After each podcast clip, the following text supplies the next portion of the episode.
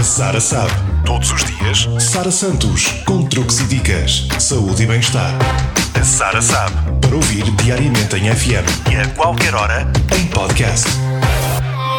A dica de hoje é para quem adora um peixinho fresco e delicioso à mesa. Há, contudo, que saber escolher na hora de comprar e de confeccionar. Seguem as pistas para não adquirir gato por lebre. Primeiro, cheiro suave a maresia. Recusa o peixe se este apresentar um cheiro demasiado intenso, quase amoniacal. Um bom peixe deve ter um suave odor a mar.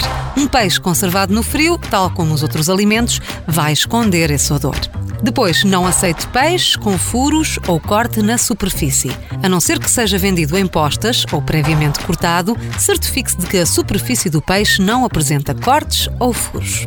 Segue-se a pele, que deve ter uma pigmentação viva e brilhante, sem descoloração, isto porque, com o decorrer do tempo, as escamas do peixe tendem a ficar baças e a desprenderem-se facilmente, o que é um sinal de alerta para a duvidosa frescura do peixe. Atente também nos olhos do peixe. A córnea deve ser transparente e a pupila negra e brilhante. Procure pontos brancos no centro do olho e, se os encontrar, não adquira esse peixe.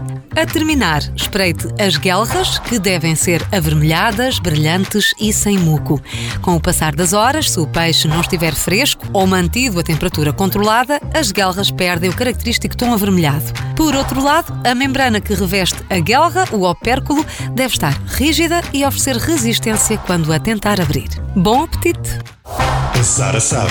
Todos os dias, Sara Santos, com truques e dicas, saúde e bem-estar. Sara sabe. Para ouvir diariamente em FM e a qualquer hora, em podcast.